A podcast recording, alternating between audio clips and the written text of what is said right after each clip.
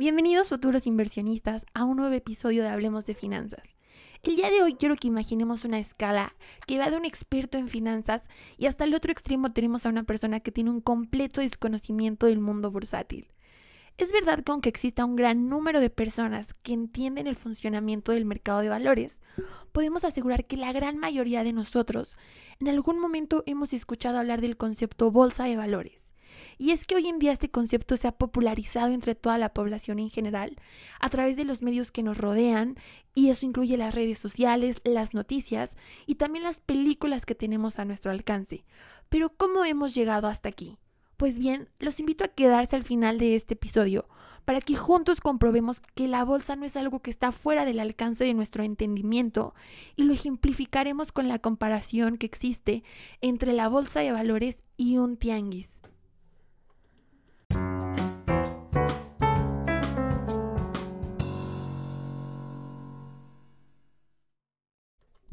Primeramente, ¿por qué se llama bolsa?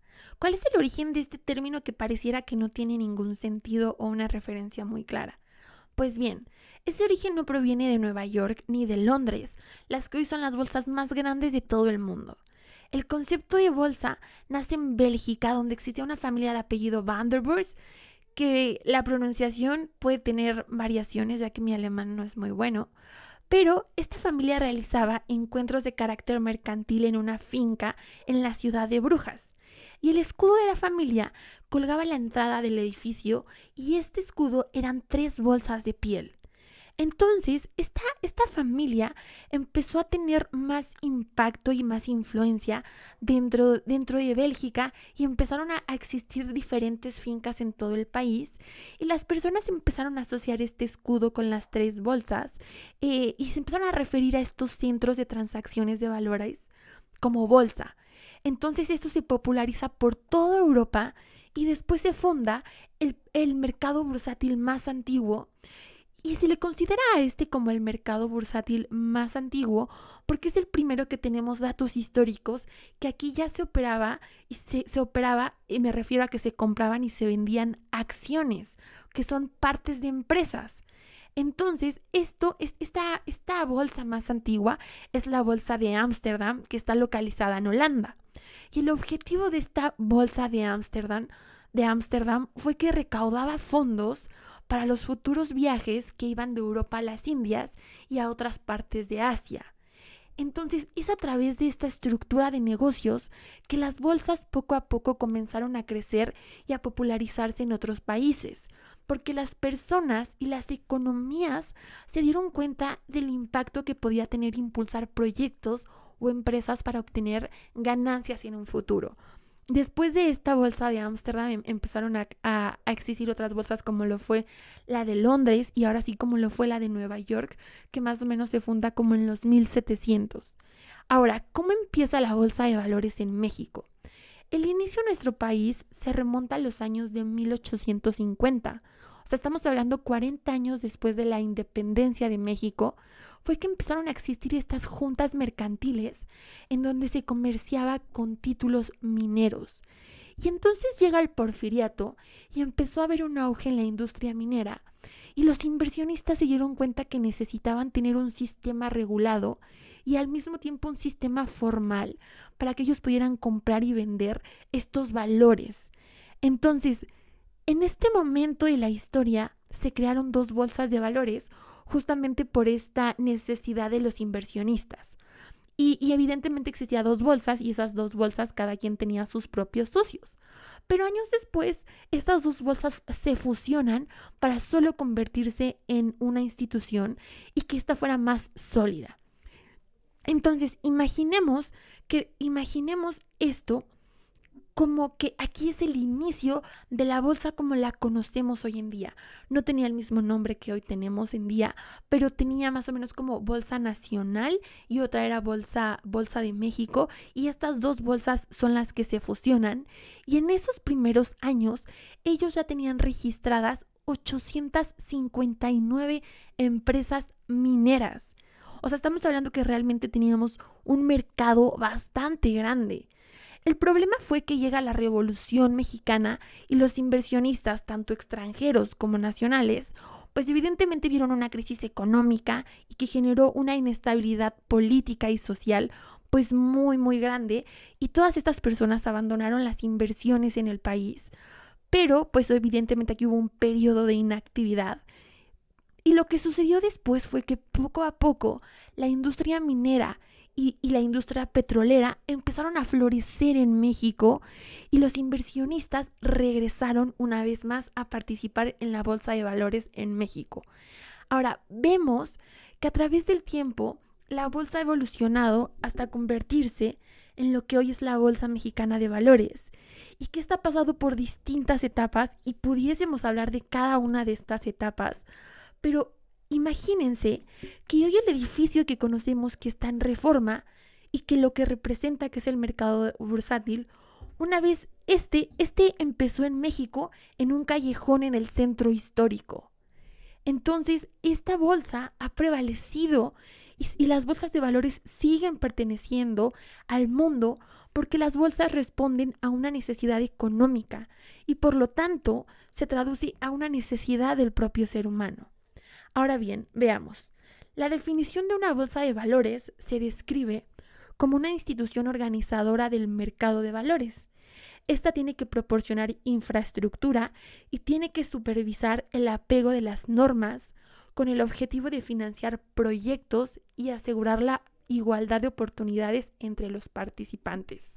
Ahora, es aquí donde va a empezar el tema del día de hoy, que es en qué se parece un tianguis y la bolsa de valores.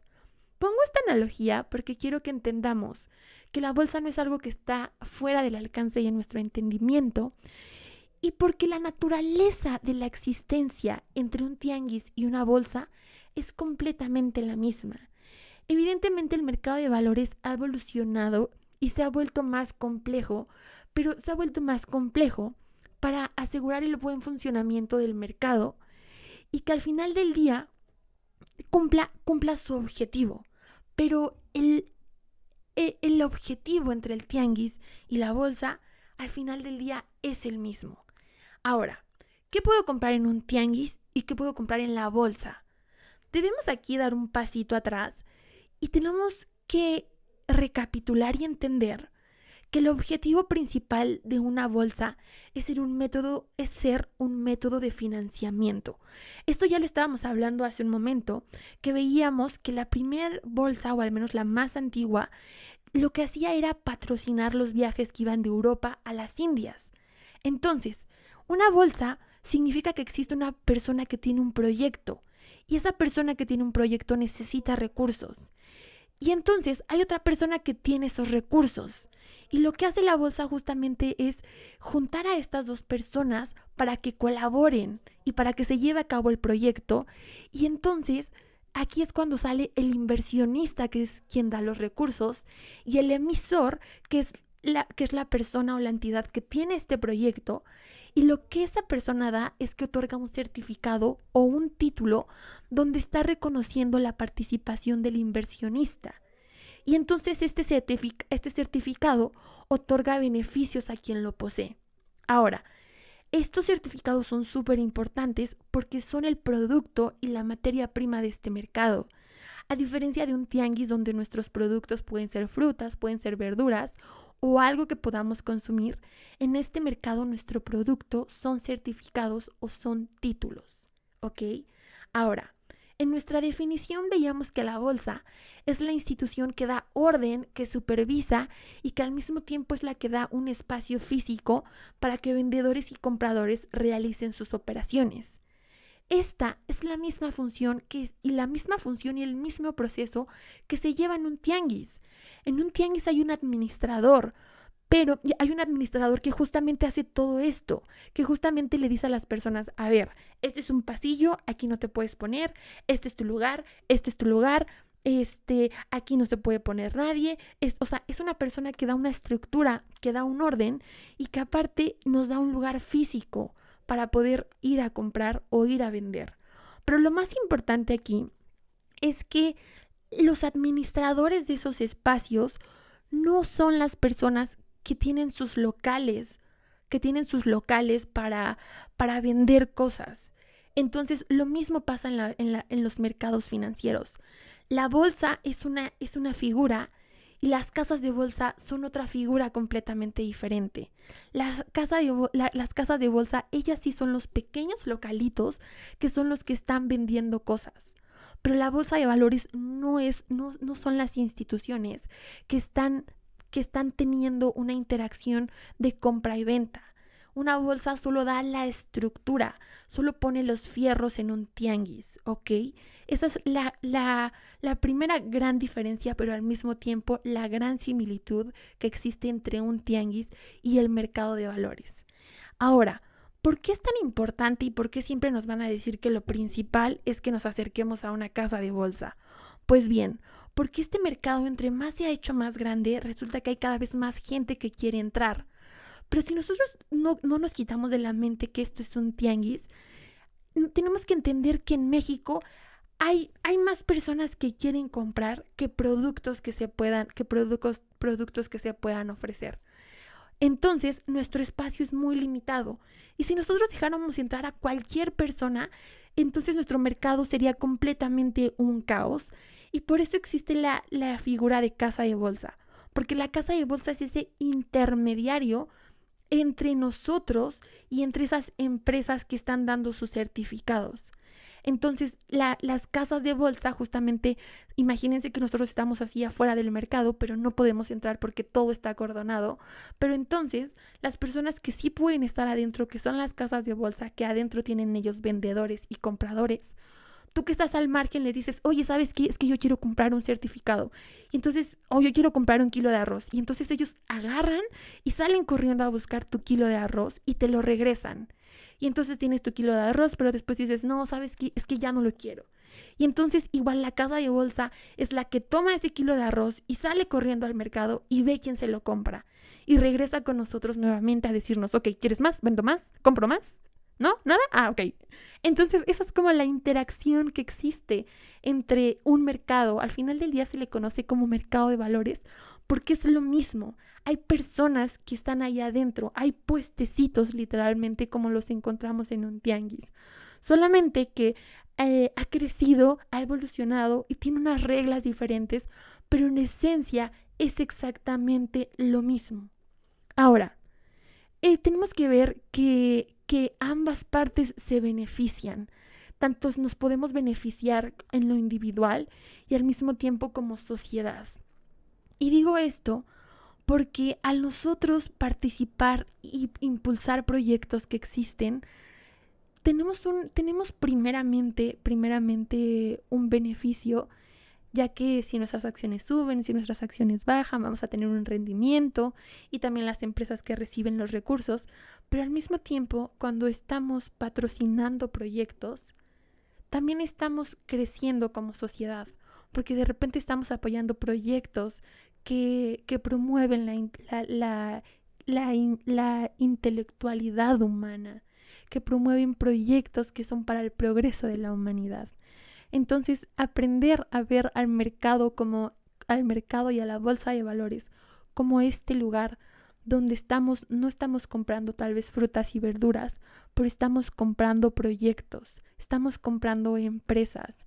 Eso es lo que no tenemos que, que, que perder de vista cuando entramos a un mercado.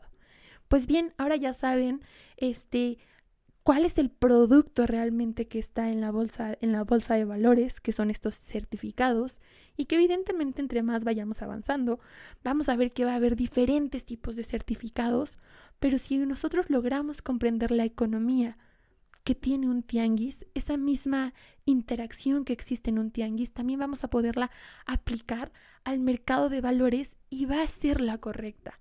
Nosotros tenemos que entender entender, aprendí, aprendí muy rápido en una clase de economía que decía, si tú no entiendes la economía con la persona que vende tamales en la esquina de tu casa, no vas a entender la economía a nivel global, a nivel país. Entonces es necesario que, que aprendamos a entender la simpleza de las cosas y la esencia y lo más importante de las cosas para poderlas aplicar a las grandes, a las, a las, a las grandes cosas. Pues bien, eso es todo por el episodio del día de hoy. Espero les haya gustado y nos vemos hasta la próxima.